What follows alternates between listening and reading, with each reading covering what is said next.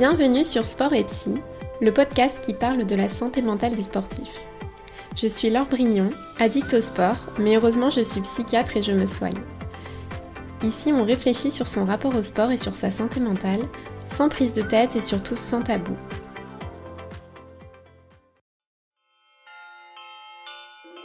Vous êtes sur les podmas de Sport et Psy. Ce sont comme les vlogmas sur YouTube, un épisode par jour jusqu'à Noël, vous offrir un petit cadeau tous les jours pour faire le plein de réflexion et d'entraînement mental. Ces épisodes sont valables toute l'année. Vous aurez juste l'esprit de Noël en plus. Bonne écoute tout le monde Hello les amis, je suis trop trop ravie de vous retrouver aujourd'hui pour cet épisode où on va parler des compétences mentales à optimiser si on est dans une optique de performance, de compétition. Si vous êtes comme moi, vous ne comptez plus les fois où vous avez fait une course, une compète, où genre physiquement ça allait, mais où vous aviez laissé votre mental au vestiaire. Ce genre de fracture mentale peut prendre différentes formes.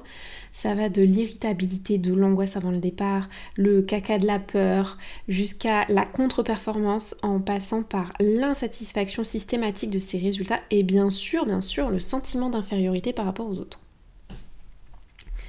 Les plus vieux souvenirs que j'ai à ce sujet, euh, ce sont les compètes de gym quand j'étais euh, petite, jeune ado, où j'étais mais littéralement paralysée par la peur, que ce soit la peur de l'agrès en lui-même, genre la poutre et moi on n'était pas vraiment copines, même sur les vidéos tournées à l'époque, mais on devine, que je tremble et j'ai de la peine pour moi.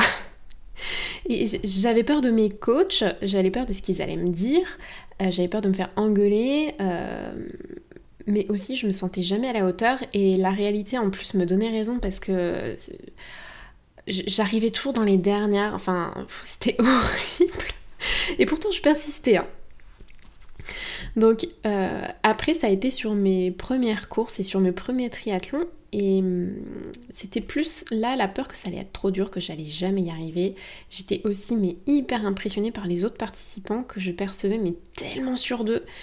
Euh, sauf que ça, me décernait de fou parce que en fait je, partais trop vite, genre pour me rassurer, et j'explosais en plein vol où j'angoissais tellement que ça finissait en attaque de panique et en suffocation sur euh, la natation en eau libre. Si vous avez déjà fait un triathlon dans l'eau froide avec une combi, vous savez de quoi je parle. Mais le pire stress que j'ai connu en vrai, euh, c'était les compètes de CrossFit. J'en ai pas fait beaucoup, mais comment vous dire? Il y a tellement des gens qui ont un niveau et un physique tellement stratosphérique par rapport à vous qu'en fait, en fait, on peut pas faire autrement que de se comparer, de se sentir nul. Sauf peut-être si, c'est toi l'athlète, l'athlète pardon, élite en question dont je parle. Et encore, je pense qu'en tant qu'athlète élite, on peut toujours trouver des athlètes plus stratosphériques que soi. Euh, donc là, la comparaison, elle est inévitable, que ce soit sur les performances, le physique. Et le regard des autres euh, dans l'arène est omniprésent. Tout le monde regarde celui qui fait la plus grosse barre, celui qui fait le plus de muscle up. Souvent, t'es pas chez toi, t'as fait plusieurs épreuves dans la journée, t'as mal dormi, tu finis par bâcher des mouvements et des barres que d'habitude tu fais, et à la fin de la journée, tu te détestes, mais tu te détestes. Et l'acceptation de ton résultat, mais il est difficile. Donc, sans transition, les amis, je vais vous détailler les compétences mentales à travailler et j'en ai dégagé 4. La première compétence, c'est de savoir doser le niveau de pression qu'on se met. Le stress, ça permet quand il est bien dosé d'avoir une performance maximale. Il nous rend alerte, concentré, il aiguise vraiment nos sens et nos réflexes. C'est l'activation du système sympathique de notre système nerveux autonome qui nous tient vraiment prêt à répondre euh, aux attaques et ici aux challenges extérieurs. A contrario, si on a zéro pression, là c'est plutôt le système parasympathique qui est actif, euh, la relaxation, la détente, on va pas du tout se mettre en condition pour faire quoi que ce soit. Au mieux on va s'en foutre et faire euh, les choses à moitié. Au pire en fait on fait rien euh, bah, parce qu'on s'en fout. Et c'est une situation qu'on peut rencontrer chez les athlètes démotivés par exemple. Donc le stress permet de performer mais jusqu'à un certain niveau. le niveau de il augmente proportionnellement au stress avant d'atteindre un, plateau, puis de s'effondrer. Je vous, apprends rien. Euh, certes, il faut du stress, mais quand au bout de sa vie au niveau du stress, le boucan mental et émotionnel, il prend le pas sur ce qu'on a à faire et la contre-performance nous pend au nez. La deuxième compétence à travailler, qui fait suite du coup à, cette compétence de savoir doser sa pression, parce que vous allez me dire, oui, mais comment on, dose la pression? J'y viens. La deuxième compétence à travailler, c'est la prise de distance avec ses pensées malveillantes. Vous savez, toutes ces petites radios mentales douloureuses qui s'allument plusieurs jours avant la compète, voire plusieurs mois avant la compète, et qui nous refont toute l'histoire de, de, notre médiocrité, qui nous rappellent tout ce qu'on n'est pas capable de faire, qui nous racontent plein de trucs pas sympas sur notre valeur, qui nous disent que si on réussit pas comme on veut, on sera l'être le plus minable sur cette terre.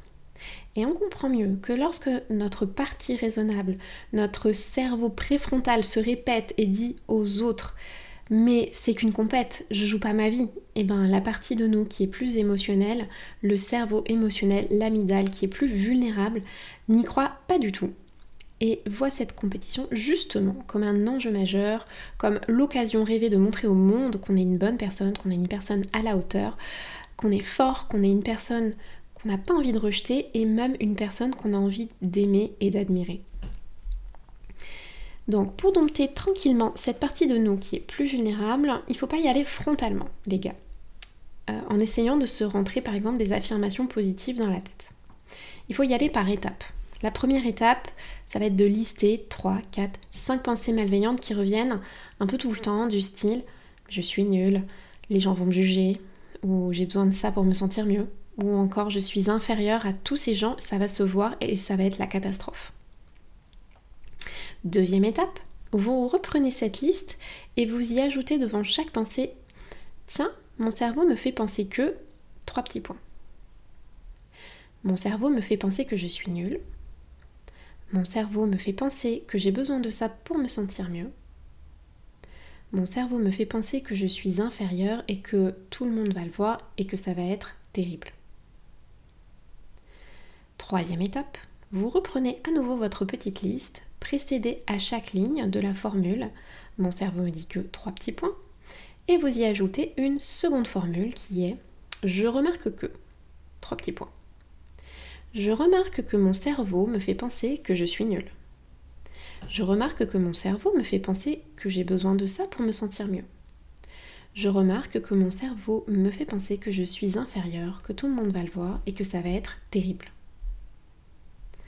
Cet exercice, s'il est pratiqué régulièrement, notamment à l'écrit, plusieurs jours avant votre échéance, il peut vous permettre d'y aller vraiment dans un autre mood. Mais comme tout, c'est un entraînement, c'est une question de pratique. Plus on le fait, plus on apprend à notre cerveau à défusionner de nos pensées automatiques, de nos pensées malveillantes, mieux ça se passe pour nous. La troisième compétence à travailler, c'est la reconnaissance et l'acceptation de ses émotions gros bloc. Autant vous dire que c'est une compétence qui se travaille la vie entière, sur laquelle on peut progresser un petit peu chaque jour.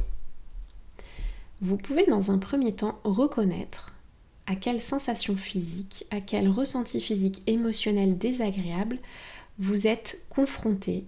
Euh, par exemple, quand vous arrivez sur le lieu de la compète ou quand c'est euh, quelques jours avant que vous y pensez, que vous commencez à vous sentir mal. Donc vous pouvez reconnaître et voir quelles sensations physiques commencent à se jouer dans votre corps. Est-ce que ça va être des sensations plutôt qui vont être dans le ventre, dans la gorge ou dans le front ou ailleurs?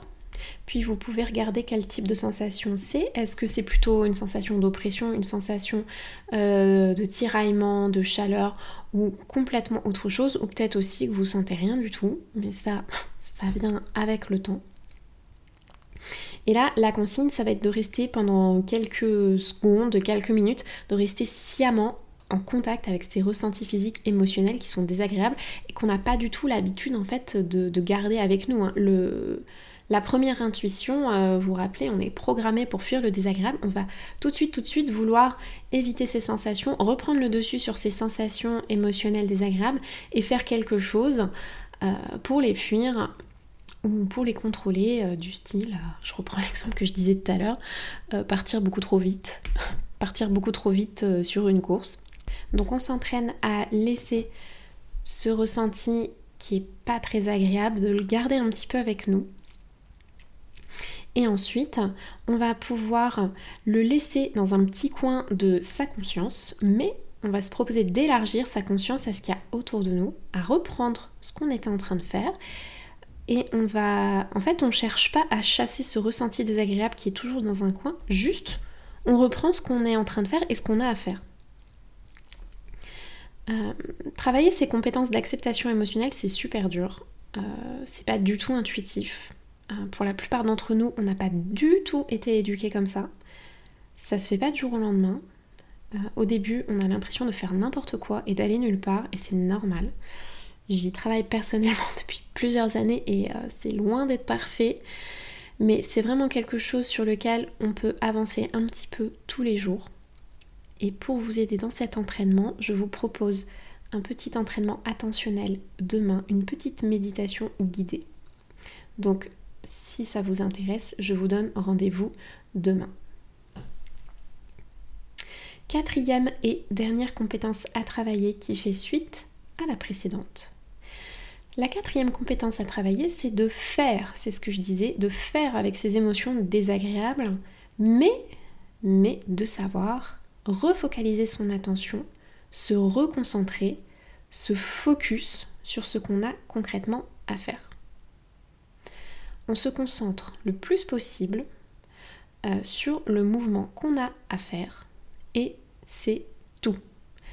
On oublie les gens autour, on n'est plus dans les ruminations euh, ni dans les inquiétudes. On est juste dans ce qu'on est en train de faire, on ressent le mouvement de l'intérieur, on est dans son corps, on n'est pas dans sa tête en train de ruminer ou d'avoir peur de ce qu'on va penser de nous. Bref, on est dans sa mission, les gars. Vous pouvez vous entraîner à cette quatrième compétence en faisant régulièrement des exercices qui entraînent votre attention, qui refocalisent votre attention.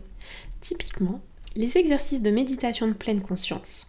Et ça tombe bien parce que la deuxième partie de la méditation de demain aura un, focus sur le focus, sur cette capacité à se refocaliser.